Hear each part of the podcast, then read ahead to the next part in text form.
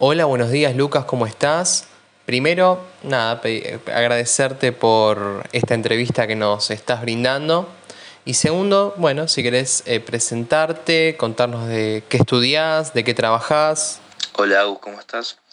Eh, me llamo Lucas Mayor, actualmente estudio en La Matanza, en la UNAM. Estudio periodismo deportivo y me encuentro trabajando en redacción en Esperanza Racingista. Entonces, vos trabajás en un medio partidario de Racing, ¿no? Eh, sí, Agus. Eh, Esperanza Racingista es un medio partidario de Racing, es una radio que se encuentra en emisión desde hace ya 32 años. Estos últimos años se modernizó un poco, ya que tiene un canal de YouTube, tiene Twitter, se, se creó una página web para subir notas de redacción y el Twitter más que nada está para subir las notas en Twitter y así mostrar más que nada el contenido. Eh, y el canal de YouTube es para retransmitir la radio para que la gente lo pueda ver desde YouTube. Bueno, entonces vamos a arrancar por ahí. Eh, para contextualizarle a la gente que nos está escuchando, ¿qué tiene que tener, o mejor dicho, qué es un medio partidario? ¿Qué características lo eh, cumple para que, o tiene que cumplir en realidad, para que sea considerado un medio partidario? Eh, las características que desde mi punto de vista tiene que tener eh, un medio partidario eh, es más que nada, ya igual por el nombre, te, das más o menos cuenta de, qué club está vinculado, pero más que nada es estar conectado con gente del club, estar 24 horas hablando del club, de la web, radio, etcétera, lo que maneje la página. estar atento a todas las noticias, lesiones jugadores, por ejemplo, lo que pasó con el pasacalles que le hicieron los jugadores de Racing, cosas de ese estilo, eh, estar atento a las 24 horas del día porque, bueno, eh, hay que dar información el último momento y etcétera. Pero sí hay que estar muy vinculado con, el club, más que nada. Perfecto, perfecto. ¿Y ustedes eh, entonces cubren solamente noticias relacionadas al mundo Racing o eh, si hay alguna noticia importante de algún otro club, también la mechan en el medio. ¿Cómo es eso? Eh, sí, abarca la.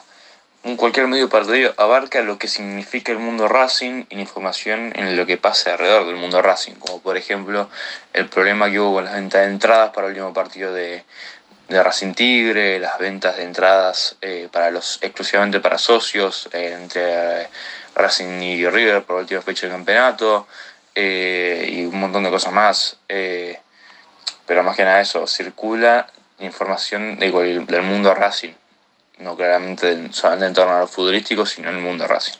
Ah, bueno, bueno, solo cubren eh, toda la rama deportiva e institucional del club entonces. Exactamente. E-, este último tiempo se hizo hincapié más que nada en el fútbol femenino, ya que Racing terminó tercero y eso es algo histórico porque está afiliado a la AFA y desde que está en primera es la posición eh, más alta en la que estuvo. Y nada, eso es algo histórico para la institución y para el plantel de fútbol femenino. Que, y también algo, dato de color, eh, Racing fue y es el primer único equipo del fútbol femenino que es una venta al exterior, que fue Rocío Bueno, que fue vendida por 200.000 euros creo al Sassuolo de Italia. Ah, mirá, la verdad que no, no lo tenía para nada ese, ese dato de la venta al exterior de la jugadora de Racing. Y la verdad que me parece que es un dato bastante importante, una noticia bastante importante que debería haber salido en muchos medios, principalmente en Olé, que es un más grande de todos los medios deportivos, la verdad. Y la verdad que no se, no se hizo mucho eco de esa noticia.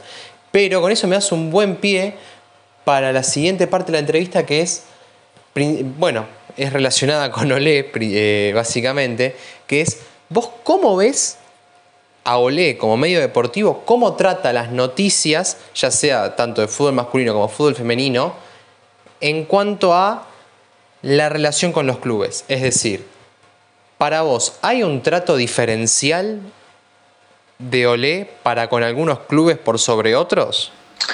Eh, sí, desde mi punto de vista sí, porque son de priorizan la información o las noticias del, de los cinco grandes y del equipo popular del momento, como, como puede ser este año, cuando estuvo casi todo el campeonato puntero Atlético Tucumán, eh, o cuando salió campeón patronato de la Copa Argentina ya estando en la B y que jugará la Copa Libertadores 2023.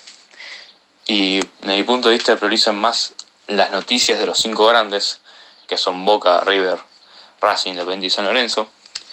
Aunque se vendieron más noticias en el entorno a Racing y Boca, que fueron los equipos del año, por así decirlo, porque Racing peleó todos los torneos, siendo campeón del Trofeo de Campeones.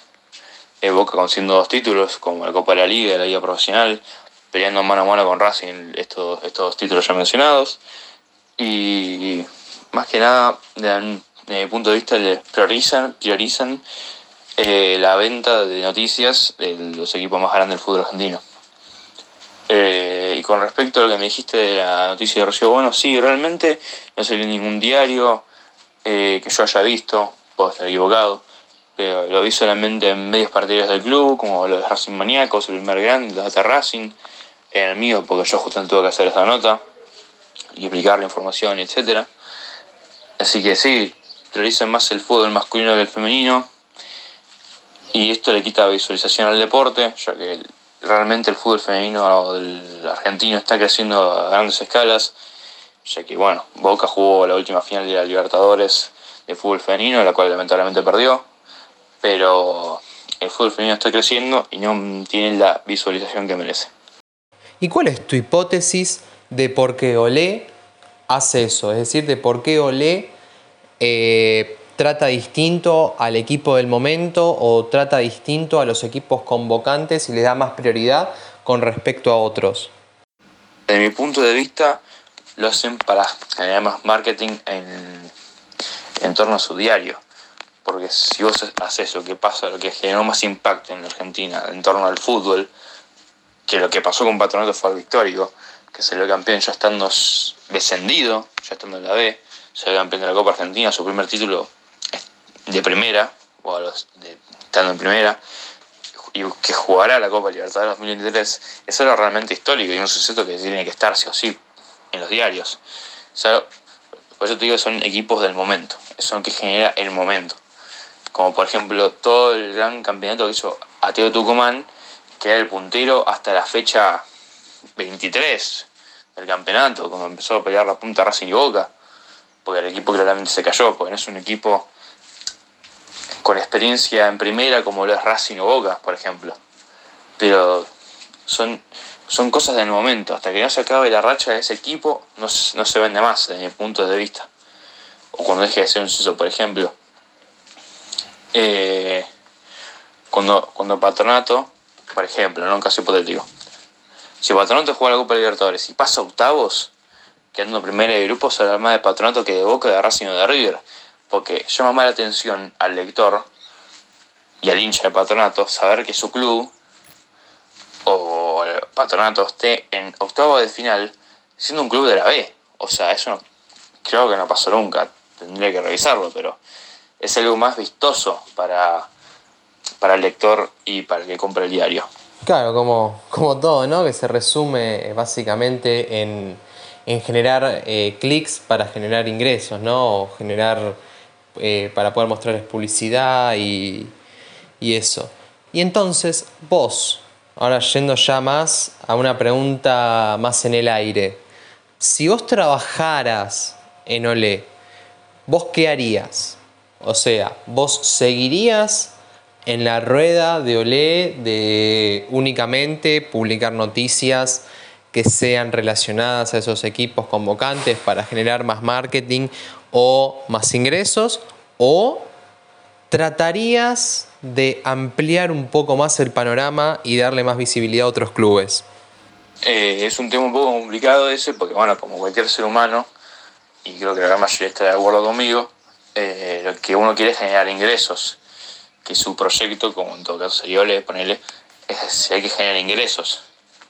Pero si nos ponemos justos y lo, que merece de respeto cada club o institución, o cualquier otro deportista es que tenga su tenga que estar en la etapa doble, por ejemplo, qué sé yo. Tiene que ser tan puntillosos con, con los equipos. Porque en la etapa doble yo lo que vi mucho es los que peleaban el campeonato, que eran Racing, Boca y Tucumán, que fueron el que pelearon hasta el campeonato hasta el final de la última fecha, y después Racing Boca y hasta ahí. Y después cada tanto River o Independiente y San Lorenzo que tenían problemas institucionales, en, énfasis en Independiente y San Lorenzo, y del mal año que tuvo River a nivel deportivo. A eso me refiero. Y después de lo que pasó con Patronato le dieron más, eh, como te dije antes, eh, le dieron más movilización a lo que pasó con Patronato porque fue el equipo del momento. Pero desde mi punto de vista no hay que ser puntillosos hacer una etapa de un diario y poner solamente a los cinco grandes, sino hay que abarcar todo desde mi punto de vista. Pero bueno, es un tema un poco medio complicado. Perfecto, perfecto. Y entonces, ¿vos qué le recomendás a alguien que no es de los cinco grandes clubes del fútbol argentino y que su equipo capaz que no es el del momento?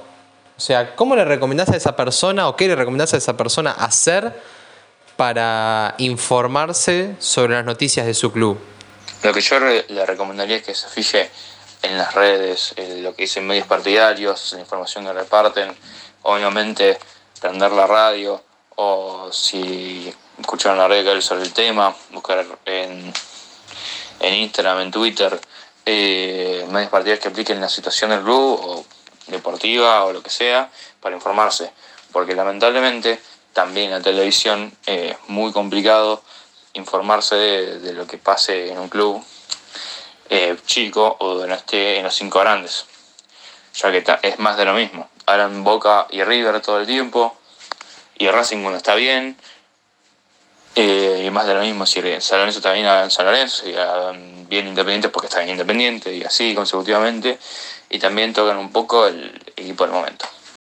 Bueno, Lucas, esa era la última, la última pregunta, así que ya te libero. Primero y principal, muchísimas gracias por tu tiempo, por eh, prestarte para la entrevista y después, nada, darte el espacio para dar las redes sociales tuyas y las, de, las del medio en el que trabajás, de Esperanza Racinguista, para, para que la gente vaya a seguirte. No, gracias a vos, Agus. Eh, estuvo muy buena la entrevista, la pasé muy bien. Y realmente no creo que haga falta una conclusión, porque sería repetir lo mismo una y otra vez. Eh, mi Instagram es lucasmayo15, mi Twitter es lucasmayo151 y la, el Twitter de mi página, o de la página en la que estoy trabajando ahora, es esperracingista en Twitter y, y en la web es www esperanzaracinguista.com y si pueden seguir al medio, si nos ayudan a crecer, estaría muy agradecido y muchas gracias por el tiempo, Agus.